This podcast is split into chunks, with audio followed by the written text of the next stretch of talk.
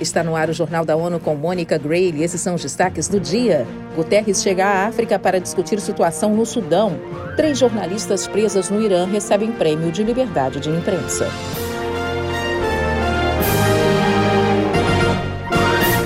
A Unesco concedeu o Prêmio Mundial Guilherme Cano a três jornalistas iranianas presas, Nilufar Hamed, Elaleh Mohammad e Narges Mohammad, para marcar o Dia Mundial da Liberdade de Imprensa.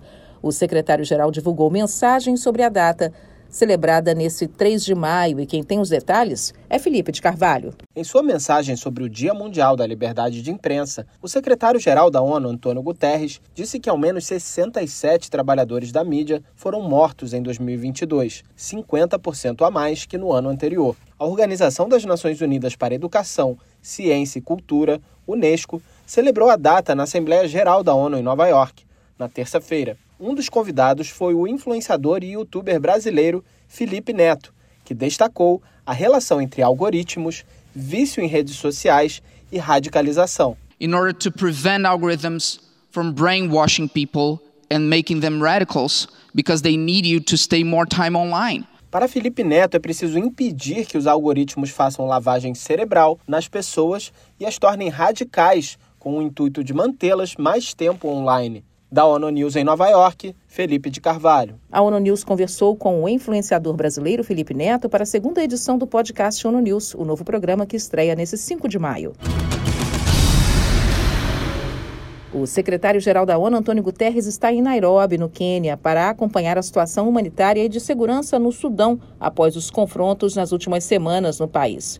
Nessa quarta-feira, ele se encontra com autoridades do governo queniano e deve se reunir também com representantes de agências das Nações Unidas. Em entrevista a jornalistas, Guterres destacou que os conflitos continuam e a Agência de Refugiados da ONU alerta que mais de 800 mil pessoas podem fugir do país nos próximos dias e semanas. Os países de língua portuguesa se preparam para celebrar nesse 5 de maio o Dia Mundial da Língua Portuguesa.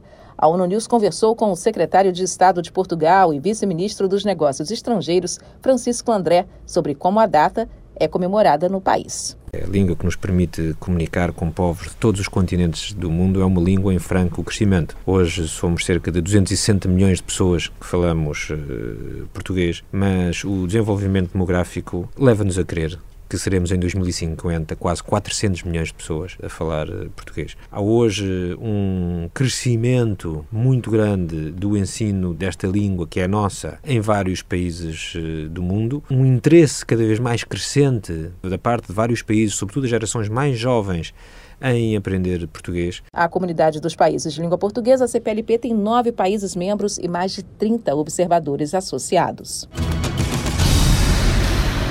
E aqui em Nova York, Angola, que ocupa a presidência rotativa do bloco, informou que a cerimônia anual na sede da ONU foi adiada. Mayra Lopes conversou com o embaixador João Gimolieca sobre as celebrações de 5 de maio e traz os detalhes. Em entrevista à ONU News em Nova York, João Gimolieca afirma que o crescimento da CPLP faz com que o idioma seja um instrumento de interação entre diversos povos. Nós temos a certeza que a língua nos une, une esse espaço todo, entrelança as nossas culturas, compreendemos-nos muito, muito bem e sentimos-nos sempre bem, seja onde nós estivermos. Portanto, o Dia da, da Língua Portuguesa é um momento de cultura, um momento de interação e queremos pegar na língua portuguesa como um instrumento de comunicação, mas também um instrumento de interação entre os povos em todas as nossas, as nossas vidas. Da ONU News em Nova York, Mayra Lopes. A ONU News vai lançar nesse 5 de maio um programa novo, o podcast ONU News, que coincide com a celebração, nesta sexta-feira, do Dia Mundial da Língua Portuguesa e traz uma entrevista com o secretário-geral Antônio Guterres. O segundo convidado vai ser o influenciador brasileiro Felipe Neto, em 12 de maio.